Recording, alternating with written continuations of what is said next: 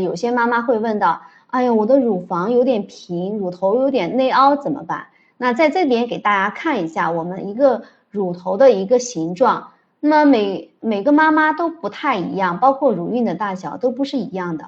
那乳头正常的乳头是啊有凸起的，那么乳头的短平呢也是是第二种，最重的就是一个是内凹的啊内凹的。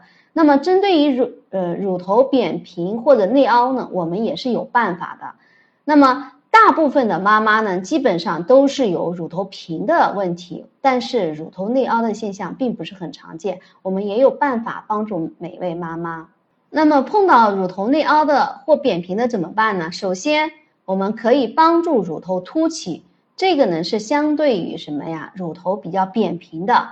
第一点，我们可以用乳房按摩；第二呢，可以使用一些乳头矫正器。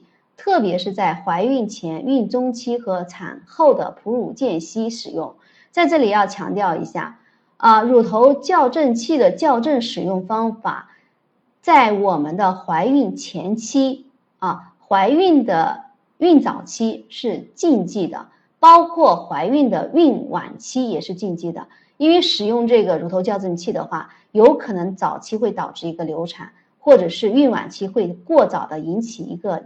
啊，早产，所以我们不建议大家在这个时间使用。